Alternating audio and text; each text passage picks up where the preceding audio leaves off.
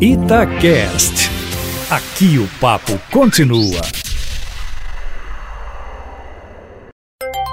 Abrindo o jogo com Edilene Lopes. Entrevistas marcantes e informativas.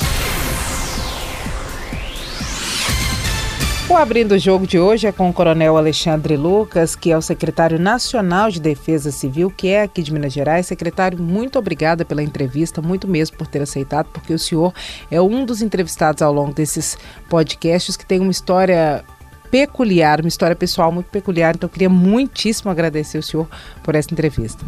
Edilene, eu que agradeço essa oportunidade. É sempre importante a gente compartilhar as histórias da vida da gente. Já te parabenizo pelo programa. Muitíssimo obrigada. Queria que o senhor começasse contando a trajetória do senhor. O senhor nasceu onde? Como é que o senhor foi parar na carreira militar? E como é que o senhor sempre fala muito em Deus, o senhor é muito religioso. Tudo na vida do senhor, o senhor acredita que tenha sido escrito e o senhor recebe sinais das coisas que o senhor tem que fazer? Como é que é essa história da fé na vida do senhor? Olha, eu, eu nasci em Belo Horizonte, nasci em 65 na Pompeia, no bairro Pompeia. Cresci lá e com família de militares. Meu avô era, era da Polícia Militar, meu tio, que praticamente é, é um pai para mim, é, me levava para o quartel e a gente brincava, andava de bicicleta nas férias e eu fui criando dentro daquele ambiente. Então eu me apaixonei pela Polícia Militar e com 16 anos entrei para a Academia de Polícia Militar como cadete. Formei é, aspirante em 86 e aí a carreira seguiu até o final é, como coronel. E a fé é algo que faz parte da minha vida, é, é, o meu respirar, né? Jesus Cristo é o meu Senhor, meu Salvador, é a pessoa mais importante que eu tenho na vida. E esse relacionamento pessoal com Cristo faz com que eu tenha é, tudo na minha vida entregue a Ele. Esse é o sentido da oração do Pai Nosso. Venha o teu reino e seja feita a sua vontade. E eu vivo isso. Eu entrevisto o senhor há muitos anos, e em todas as entrevistas do senhor, sem exceção, o senhor fala em Deus, fala antes, durante e depois da entrevista, e a gente acaba tendo muitos papos em função disso. É, eu queria que o senhor é, dissesse para a gente como é que é essa história do senhor ter os sinais. O senhor sonha, o senhor tem visões, do que, que a gente pode chamar esses sinais que o senhor recebe em relação ao que ocorre no futuro do senhor? Na realidade, Deus fala de muitas formas, principalmente pela Bíblia. À medida que você vai lendo a Bíblia, você vai conhecendo as formas que como Deus fala com a gente. E ele fala através do Espírito Santo. Quando a gente entrega a nossa vida a Jesus Cristo, a Bíblia diz que o Espírito Santo passa a morar dentro de você. E, e esse relacionamento pessoal faz com que a gente ouça na, na, na vida, no interior da gente, a, a manifestação de Deus, a voz de Deus te, te indicando caminhos. Além disso, ele usa outras pessoas, ele usa pregações, por exemplo. Hoje, Deus fala muito comigo até pelo YouTube, nas pregações que eu escuto. Ah, às vezes, Deus fala através de uma frase de para-choque de caminhão, fala através de um decalque num carro, fala através de uma música.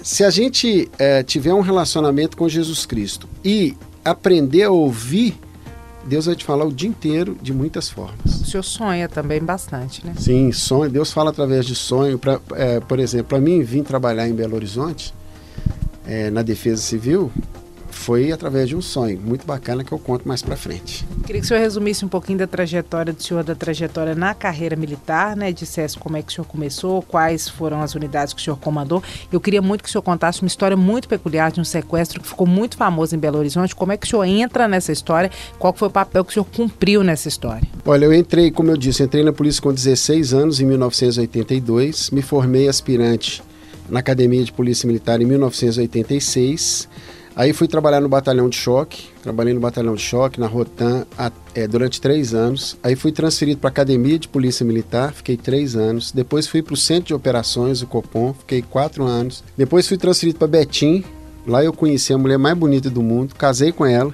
Fiquei em Betim três anos, depois fui comandar a Companhia de Missões Especiais em Contagem. Depois fui para o Gabinete Militar do Governador, Aí fui para a Defesa Civil. No gabinete militar do governador, iniciei minha trajetória na Defesa Civil em 2004. Fiquei dois, de 2004 até 2011, até 2010 na Defesa Civil. Fui comandar Curvelo durante um ano e, e meio. Depois, é, aí fui para a reserva e fui convidado para ir para Belo Horizonte. Fiquei em Belo Horizonte oito anos na Defesa Civil E também por uma ordem de Deus fui para Brasília assumir a Secretaria Nacional de Defesa Civil onde eu estou hoje. Quando esse convite veio para o senhor, o senhor achou que ele fosse bom demais, que fosse perfeito, ou o senhor viu que talvez pudesse ter alguma dificuldade em função da família, ou o senhor teve dúvida? Como é que foi? Na realidade, como você já deu abertura para me falar de como foi, eu quero dar um testemunho aqui. Eu vou ser bem objetivo. Existe uma pessoa que eu oro com ela todo mês. Eu vou na casa dela. Ela tem dons, dons do Espírito Santo que estão escritos na Bíblia em Coríntios 12. Quando eu cheguei lá em outubro, ela teve uma visão comigo e falou assim: Olha, Deus me mostra um avião, um avião grande. Eu falei: E daí? Ela falou: Não, só isso. Eu falei: ah, Avião toda hora nós estamos Aí depois, no mês seguinte, eu fui lá, ela falou assim: ó, Deus me disse que vai ter mudanças na sua vida, mas você não precisa preocupar, que Ele está nelas. E no outro mês, em dezembro, num domingo, fui orar de novo. Ela fala assim: olha, Deus me mostra uma porta muito grande abrindo. É, você entra nessa porta com Ele e outras portas vão se abrindo. E na hora da oração, ela falou: Deus está te dando uma unção de governo. Unção é capacidade. Isso no, no, no domingo. Na quinta-feira eu recebo uma ligação no celular, prefixo 61. Aí uma pessoa do outro lado fala assim: olha, aqui é do, da transição do governo Bolsonaro, seu nome está sendo aventado para ser secretário nacional de proteção e defesa civil. Eu falei: tá bom, agradeço, mas eu não tenho filiação partidária, não tenho padrinho político, não tenho ninguém. Eu falei: ah, isso, é, vai, isso não tem o menor cabimento. E pediram para me entregar um, um currículo. Eu não enviei no dia seguinte. Aí ela me ligou de novo e falou: olha, preciso do seu currículo. Aí enviei o currículo. Quando foi no sábado, 15 horas, me ligaram dizendo o seguinte: olha, seu nome foi o escolhido, você vai ser o secretário, o ministro te liga na segunda-feira. Eu peguei, fiz uma oração, falei: Senhor, se possível, passa de mim esse cálice, né? Essa responsabilidade. E falei com minha esposa: falei assim, olha, não vai dar para te levar por causa dos meninos, por causa do, do trabalho. Se você falar comigo que não é para ir, porque inclusive eu ia ganhar menos que Belo Horizonte, ia ter um gasto maior ela fala assim: eu, eu falar para você não ir, Deus te mostra um avião, que é viagem. Fala que vai ter mudança na sua vida, para você não preocupar. Fala que está te dando uma unção de governo. Eu que vou falar para você não ir, até de graça você tem que ir. E aí todas as coisas caminharam. O ministro me ligou, Deus confirmou e eu fui. Então eu tenho convicção de que isso é mais uma missão de Deus na minha vida. Não teve nenhuma, é, nenhuma questão política envolvida, partidária, nada. Foi um, foi uma, uma obra que Deus já tinha me começado a me avisar três meses antes de acontecer. Conta pra gente como é que foi essa história que aqui em Minas Gerais ficou muito conhecida. Eu queria que o senhor contextualizasse, porque tem muita gente mais jovem que não conhece essa história. Como é que foi o sequestro que envolveu um oficial? Como é que o senhor entrou e participou dessa história? Como é que o senhor se arriscou nessa história também? É, isso é uma história muito interessante, porque essa história marcou a minha vida com Deus. Eu fui criado num lar evangélico. Minha mãe, a gente foi criado na igreja metodista ali da Rua Tupis e sempre tive um contato com a palavra muito grande. Mas eu estava desviado. Eu estava no mundão, né? E às vezes eu, eu passava assim, andando de carro, indo para o trabalho, eu ficava pensando assim, Deus, o que é que o senhor vai fazer para me voltar para os seus caminhos, né? Eu achava que podia ser uma doença, alguma coisa assim. É, eu trabalhava na academia de polícia militar e nós fomos fazer um filme. É, a última cena de um filme pedagógico, uma capacitação sobre condução de presos e escoltas. E a última cena era colocando o marginal dentro da, o bandido dentro da cadeia. E a gente ia filmar isso na penitenciária de Contagem. Quando nós chegamos lá, é, a gente não podia entrar com arma na época, tiravam as armas, deixavam do lado de fora e, e entrava sem arma. Quando chegou lá, houve uma rebelião de presos, isso em 1990, agosto de 1990. E nessa rebelião de presos fomos pegos como reféns. É, eu, a capitão Luciene na época, o subtenente Gonzaga hoje que é deputado e o Maurício, o tenente Maurício, que era da academia. E nós fomos pegos como reféns e aí houve uma negociação. É, só que na hora que eu lembro, muito engraçado isso, todo mundo ri. Que na hora que o cara colocou o revólver nas minhas costas, que eles estavam armados, eu peguei e lembrei da oração, né? Senhor, o que, que o Senhor vai fazer para me voltar para os seus caminhos? Aí eu falei com Deus assim, Senhor, já voltei para os seus caminhos, pode parar que, pode parar que isso aqui está pesado. E eu fiz uma oração ali. Eu falei, o Senhor é meu pastor e nada me faltará. Ainda que eu ande pelo vale da sombra da morte, não temerei mal algum, porque tu estás comigo, a tua vara e o teu cajado me consolam. E aí veio uma paz muito real.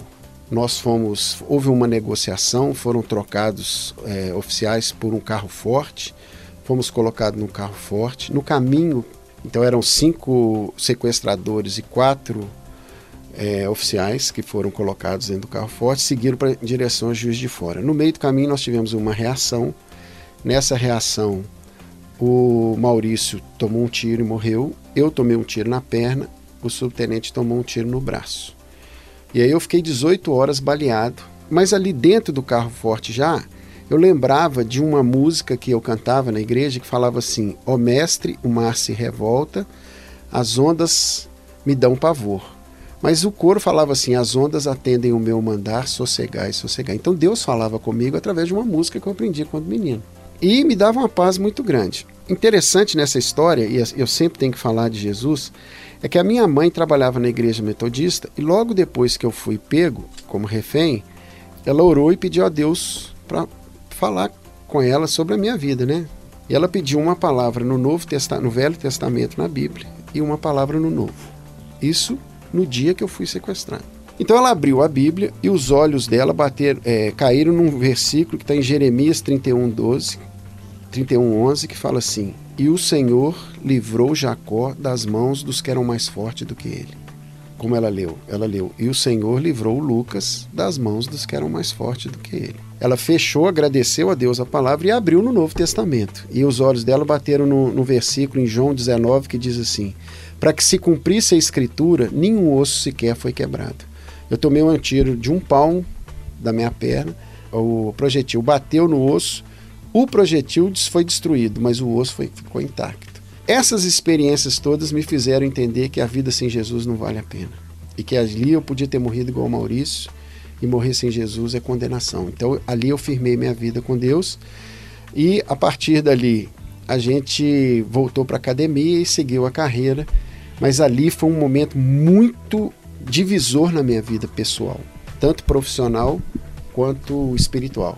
Depois desse momento profissional na carreira do senhor, o senhor já se viu em outras situações consideradas muito difíceis e nesse ano que o senhor entrou para a Defesa Civil Nacional, o que, que o senhor considera que tenham sido os principais desafios do senhor até aqui, considerando que dias depois que o senhor assumiu, rompeu a barragem aqui em Brumadinho, o senhor se voltou para a origem do senhor, que é Minas Gerais, para resolver um dos grandes problemas do país. Queria que o senhor falasse sobre isso. Quais foram e estão sendo os principais desafios desse primeiro ano do senhor na Defesa Civil Nacional, é, como secretário, e também é, nesse ano de 2019?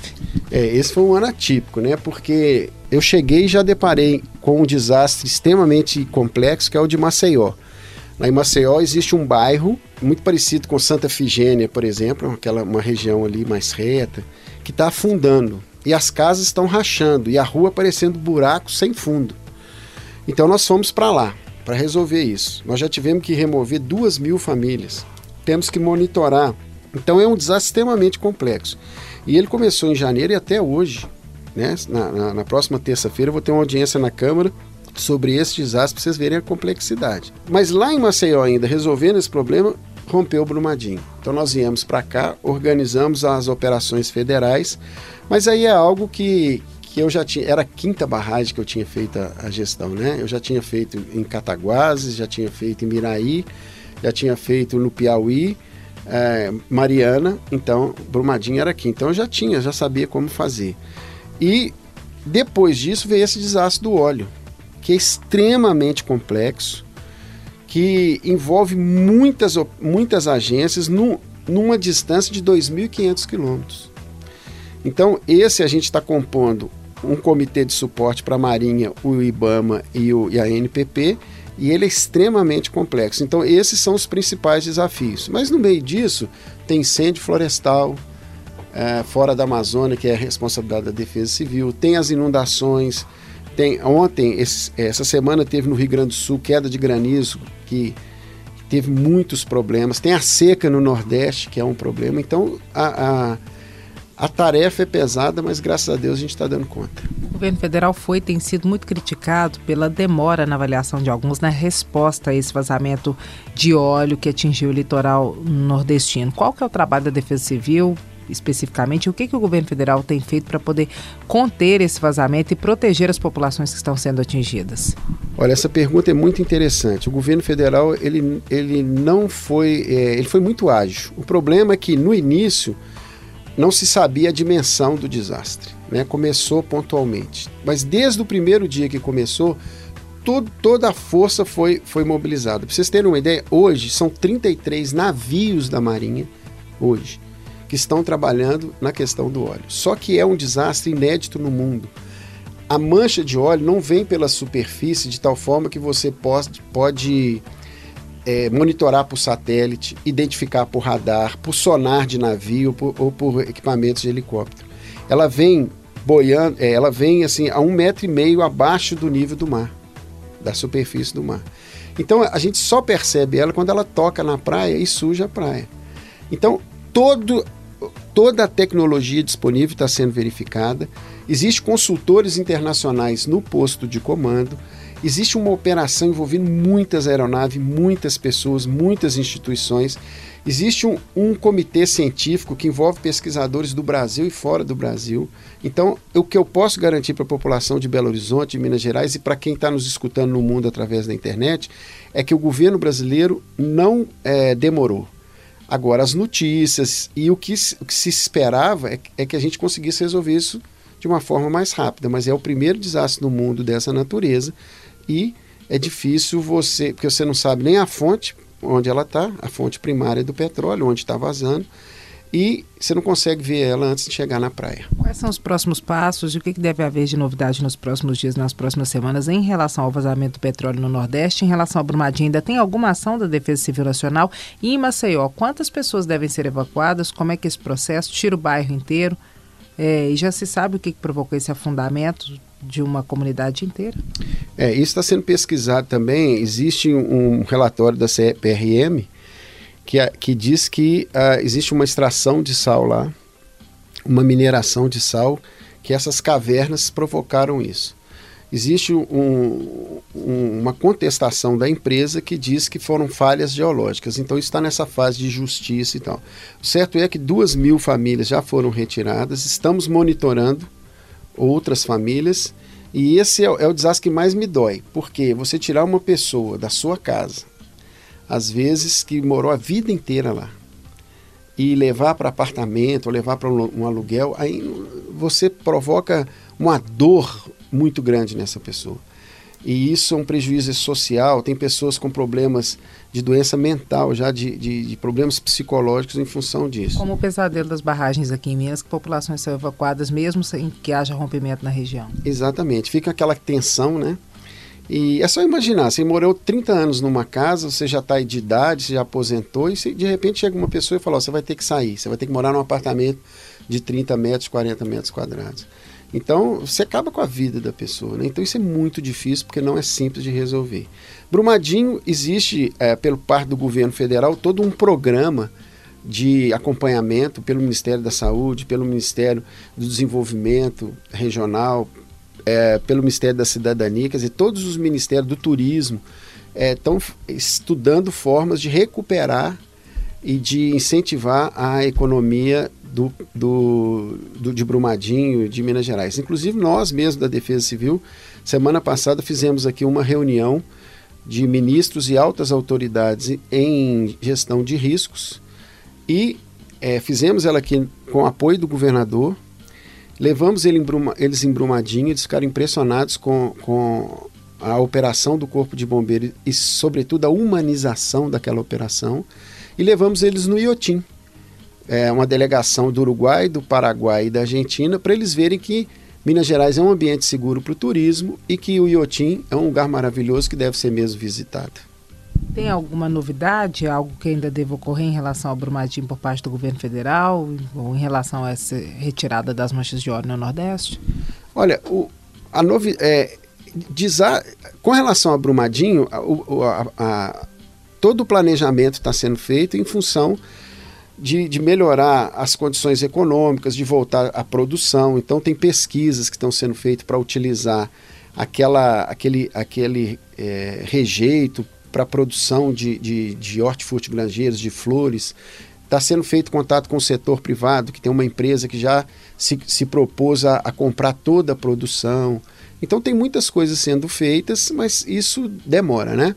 O, no óleo, a, a, é, a gente não encontrou ainda a fonte, né? É, é, existe um, todo um corpo científico do Brasil inteiro estudando. É, a gente espera que essa mancha diminua, mas agora ela já chegou no Espírito Santo e nós estamos nos preparando então para ela chegar no Rio de Janeiro, em São Paulo. É, a gente espera que ela não chegue da forma como chegou no Nordeste. Pode chegar em dezembro, janeiro, na altíssima temporada? Demora esses dias todos para chegar? Chega antes? Como é que vai ser? Não, nós acreditamos assim e, e, temos a esperança de que, que não vai chegar da forma como chegou no Nordeste, com grandes manchas. No Espírito Santo, até agora, eu não sei, é, isso muda de um dia para o outro, mas hoje, nesse momento que nós estamos gravando aqui, é, o Espírito Santo são pequenas é, pintas de óleo, nada muito grande, que comprometa, por exemplo, a, o uso do turismo.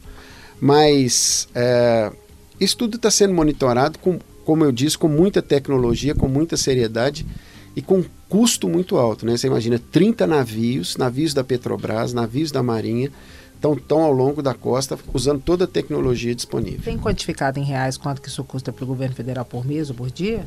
Não, é, isso, ontem, inclusive, na reunião foi, foi feito uma determinação de que cada ministério já é, verifique os, os, custos disso, mas é muito dinheiro, eu posso adiantar que é muito dinheiro. Ah, o governo federal não está economizando porque, é, primeiro, nós temos que preservar o meio ambiente. Segundo, que nós temos que preservar o turismo e, e a, a economia desses lugares. Terceiro, que a gente precisa encontrar quem é o responsável para que eles ele, ele seja é, penalizado tanto criminalmente como também pague esses custos todos. Quando descoberta a origem, então haverá essa cobrança, mesmo que seja por um tribunal internacional, que não seja administrativamente, o responsável será cobrado? Com certeza. Uh, hoje existe uma suspeita muito grande em cima de um navio grego, né? Isso está sendo investigado com muita seriedade. A Marinha, a Polícia Federal estão usando todos os recursos, inclusive com a Interpol, mas é, com certeza o governo brasileiro vai cobrar todos os gastos e não só o que nós estamos gastando, mas também todo o prejuízo ambiental que se causou, né? Porque é, é, a ganância, a gente é, não entende o que, que foi, se foi por ganância, se foi por um acidente. Agora, ficamos tristes porque se o responsável por esse derramamento tivesse comunicado o governo brasileiro logo na hora do acidente, nós poderíamos ter contido isso na fonte.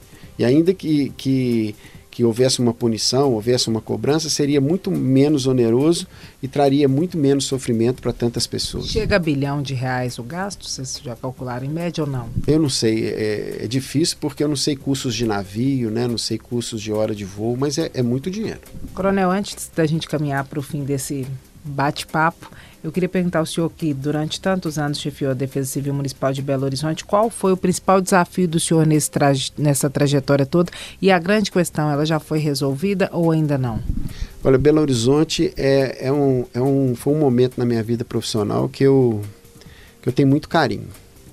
Ela também foi um divisor de águas. Belo Horizonte tem muitos desafios. Talvez seja a cidade do Brasil que tenha maior, os maiores desafios em termos de desastres em função da sua geografia. Você tem tanto ah, desastres de escorregamento, de deslizamento, quanto os de inundação e de enxurrada. E trabalhar com, com a, em forma de sistema, é, com toda a prefeitura trabalhando junto, com todos os órgãos públicos trabalhando junto, com a imprensa nos ajudando, foi o grande desafio. E a gente, hoje, Belo Horizonte é referência no Brasil e até no mundo de como se deve fazer gestão de risco de desastre. Nós ganhamos um prêmio é, em 2013 na ONU, de melhor defesa civil do mundo à época, é, naquilo que eles estavam avaliando. Uma das, das dos argumentos que nós mandamos foi um, um, uma, um spot da, da Rádio Tatiaia divulgando um alerta no programa Bastidores onde foi interrompido o programa para dar um alerta para a população. Isso fez com que a ONU entendesse que a imprensa, que a, a Rádio Tatiaia e os demais órgãos entendessem a importância de todos estarmos juntos na gestão do risco de desastre. Então, é, eu faço questão sempre que sou chamado de vir aqui na Rádio Tatiá, foi uma, uma, grande parceira. E olha, é, falo isso com toda tranquilidade, Dinene. A Rádio Tatiá nunca vai saber quantas vidas ela salvou é, a partir de cada alerta que ela emitiu da Defesa Civil, de cada vez que ela interrompeu a programação e emitiu alerta divulgando questões de, é, de autoproteção, de como se portar. E também nas críticas, né? porque a imprensa tem o papel de nos fazer ser melhor, do, ser, do, ser, setor público ser melhor. E muitas vezes, a partir das críticas que nós tivemos aqui, é, nós melhoramos os nossos processos. Então, não só aqui da Rádio Tatiaia, mas como todos os outros órgãos de imprensa, nós somos muito gratos e Belo Horizonte deve muito a vocês também. Tem alguma novidade por vir de parceria da Secretaria Nacional com a Secretaria em Belo Horizonte ou com Minas Gerais, algo desse tipo, ou da Secretaria Nacional para todo o Brasil? Tem. A gente começou agora a emissão de alerta por TV a cabo. Né? Esse mês passado agora a gente começou. Então, quando Belo Horizonte agora, quando tiver, se estiver assistindo a TV a cabo na sua casa e tiver um alerta, vai aparecer uma tarja preta embaixo da sua televisão lá te avisando. De chuva? De chuva, de qualquer tipo de alerta, né? Alertas mais severos. Inclui barragens também ou por enquanto ainda não? Não, sim, inclui. Se tiver problemas com barragens, sim. É, nós é, estamos trabalhando capacitação de, das defesas civis municipais no Brasil inteiro e Minas Gerais será uma desses, um desses desses estados que vão ser capacitados. E também vamos levar a experiência de Minas Gerais para outros, porque Brumadinho foi uma escola para nós, aprendemos muito. E esse aprendizado não pode ficar só aqui em Minas Gerais. Então, isso está sendo divulgado para o Brasil todo e a Defesa Civil Nacional tem apoiado isso também. E é claro que a gente tem, tem que levar é, toda essa experiência de Belo Horizonte, todas as boas práticas que estão sendo feitas no Brasil, as pessoas às vezes falam que o Brasil não se faz prevenção. Isso, isso não é verdade. Tem muita coisa boa sendo feita em gestão de risco de desastre pelo Brasil, só que o problema é que a gente não consegue divulgar isso. Mas uh, nós vamos levar para toda a nação tudo de bom que se faz em Belo Horizonte, em Minas Gerais e também nos outros lugares do Brasil. Quem vai replicar essa expertise da operação em Brumadinho é a Defesa Civil Nacional, é a Defesa Civil junto com o Corpo de Bombeiros de Minas Gerais? Como é que vai ser? Serão cursos? Como é que vai ser isso? Exatamente, a gente já tem feito isso, palestras no Brasil inteiro, né? A ideia nossa é fazer é, cursos de. já está em andamento, inclusive com o Comitê Brasileiro de Barragens, de cursos de capacitação para os planos de contingência das barragens, para os, os, as defesas civis que têm locais que têm barragens e workshops também, onde Minas Gerais, o Corpo de Bombeiros, é, vai passar para os outros corpos de bombeiro, para as outras defesas civis, como se deve fazer simulados. Então, Minas Gerais hoje é o estado mais capacitado para fazer um simulado de, de barragem. Nós fizemos outro dia em Itabira, eu tive lá, é, com 27 mil pessoas. Então, essa experiência tem que ser divulgada. E o alerta por TV a cabo vai ser só para Belo Horizonte a princípio? É só para Belo Horizonte ou é para todo o estado de Minas Gerais? Não, todo o estado de Minas Gerais, todas as pessoas que tiverem a TV a cabo. A cidade de Belo Horizonte, que tem seu departamento de meteorologia na Defesa Civil, emite para Belo Horizonte, porque é, tem um setor específico que analisa o radar para Belo Horizonte. E a Defesa Civil do Estado vai emitir alerta pra, pela TV a cabo para as outras localidades. Agora, Coronel, a gente entrevista o senhor com muita frequência pelos cargos que o senhor ocupa, o senhor comandou a Defesa Civil aqui de Belo Horizonte, isso ultimamente, né, recentemente, agora a Defesa Civil Nacional, e a gente está acostumado aí, às vezes, na casa do senhor, entrevistar o senhor, e eu já estive em já entrevistei o senhor, em que o senhor levou os filhos do senhor, porque era sábado, né, nesses treinamentos, inclusive de prevenção a ocorrências de chuva e tudo. E aí o senhor, eu sei que o senhor tem dois filhos pequenos. Eu queria que o senhor contasse um pouco dessa trajetória do senhor, porque nem todos os filhos do senhor são biológicos, né? Como é que, como é que o senhor decidiu, depois já com filhos grandes, ter mais filhos? mais filhos. Como é que é isso na história do senhor? É, isso é uma história muito interessante também, porque eu tenho a Helena, é, que é a mais velha, né? Está terminando um doutorado. Eu tenho um, um, filho que é advogado, o Henrique, e eles já estavam criados.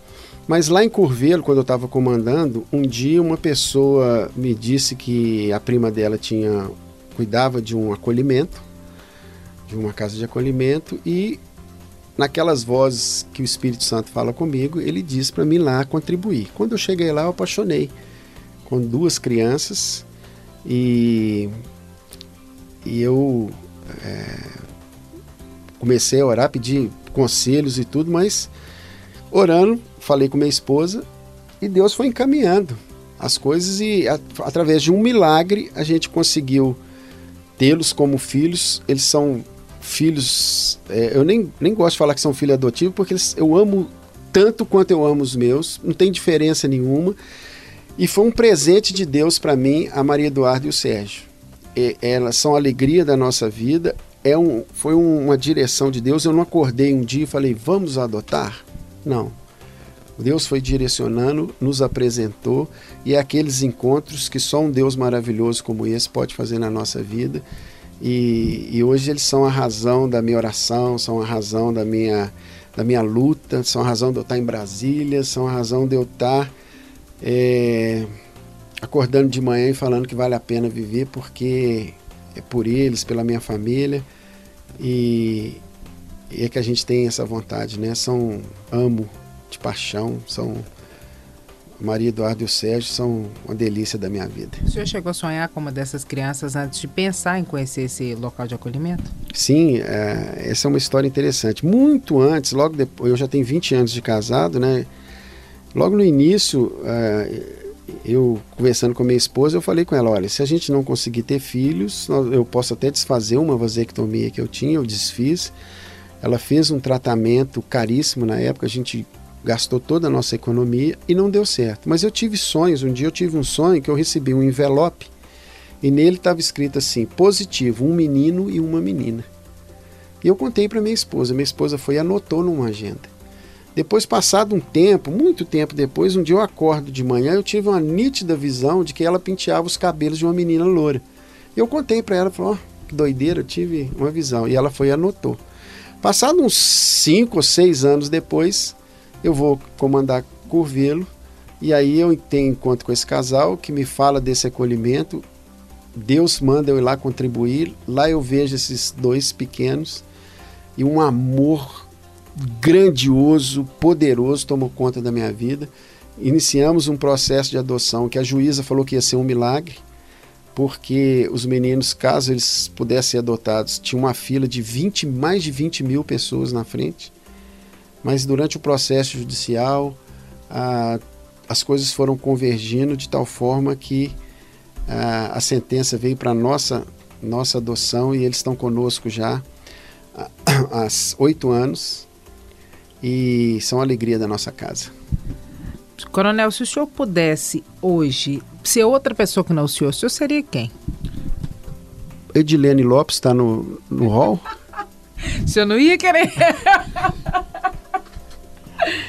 Ah, eu, eu, eu sou feliz com. Eu acho que quando a gente tem essa coisa de Deus e tudo, eu. Eu sou feliz do jeito que eu sou, mas, mas eu te admiro muito como profissional. Eu seria um excelente profissional se eu fosse Edilene Lopes. Oh, meu Deus, obrigada. Não mereço. Aqui, se o como o senhor é, faz parte do governo federal, hoje o Brasil está acirradíssimo, né? Metade do Brasil de um lado, outra metade do outro. Essa questão da política é, com manifestações muito extremas. Hoje, se o senhor pudesse definir o Brasil em uma frase, em que frase o senhor definiria? O senhor está otimista ou nem tanto? Sou otimista e eu acho que nós estamos num momento de transição para a paz. Eu acho que as pessoas vão entender que essa divisão só prejudica todo mundo. O que a gente precisa, não precisa, não precisa ter unanimidade, a gente precisa ter convergência. Então vamos ver o que, que a gente acredita, no que, que a gente converge, no que, que a gente concorda e vamos pegar essas coisas que a gente concorda e vamos trabalhar por bem. Essa briga em rede social, essas críticas, inimizades, isso só ninguém está ganhando com isso. Então acho que o momento é de, é de olhar para aquilo que é bom, para aquilo que pode se, trazer paz e, e com crítica, com crítica construtiva, com aquilo que a gente pode melhorar, a gente ter diálogo, né? Eu acho que isso é o mais importante. Eu sou otimista. Eu acho que isso vai passar e a gente vai entender. É porque lá na Bíblia, eu não tem jeito, né? tudo eu tenho que ir lá na Bíblia. O Salmo 133 fala assim: Ó quão bom e agradável que vivam unidos os irmãos. porque ali o Senhor ordena a sua bênção. Então, onde tem unidade, onde tem. É, não é unanimidade, onde tem unidade, o Senhor ordena a bênção. Então, esse é meu desafio, aproveitando a grande audiência da Itatiaia. Vamos procurar ter unidade, porque ali o Senhor vai ordenar a bênção e se Deus abençoar o Brasil, nós somos uma grande nação, nós vamos ser felizes. Você acha que apesar dos conflitos a democracia está garantida? Ah, eu acho. Eu acho que isso não tem retorno, é, tem essas especulações aí, mas as instituições são fortes. Ah, eu convivo ah, com, com todas as instituições, porque a Defesa Civil tem essa capacidade, e a gente percebe que é, o que a gente quer é paz. E para a gente ter paz, as instituições têm que ser respeitadas e, e, isso é o que vai acontecer. Coronel, uma pergunta que eu não sei se já fizer para o senhor. Hoje eu estou sem óculos, agora eu uso óculos, não enxergo quase nada sem eles. O senhor tem um olho de uma cor e outro de outra, não é? O que, que o senhor acha disso? Como é que é isso, né? Porque todos nós temos as, tem a imagem que as pessoas têm da gente tem a nossa autoimagem. Como que é para o senhor? O senhor acha que esse também é um sinal de ser especial? Sei lá, o que, que o senhor acha disso? Na realidade, isso foi um problema de um transplante de córnea que eu tive. E aí uh, ele deu errado e matou a íris, que é essa, uh, matou essa parte que tem cor. Então a pupila não fecha mais e, e ele ficou um pouquinho mais claro que o outro. Então não tem nada, esse aí não tem nada de espiritual nem nada, não. Isso aí foi azar mesmo numa cirurgia e deu errado. Mas. A visão tá boa. É, mas a, é, eu já casei mesmo, né, Edilene? Ela gosta de mim desse jeito que tá. Então, obrigado, Euseli. Um beijo pra você, você gostar de mim do jeito que eu sou. Coronel, muito obrigada por essa entrevista, viu? Muito mesmo. Edilene, foi um prazer. Você é uma pessoa muito especial. E eu sei também que Deus tem planos na sua vida, ser especial para Jesus, então sempre que você quiser, eu estou à sua disposição. Muito obrigada, Coronel. Nosso agradecimento também ao ouvinte do Abrindo o Jogo. Quem quiser mandar observações, críticas e sugestões, estamos atentos nas redes sociais da rádio, no meu Instagram, Edilene Lopes, e também pelo e-mail edilenelopes.itatiaia.com.br. Nosso objetivo é sempre trazer informações em primeira mão. Até a próxima!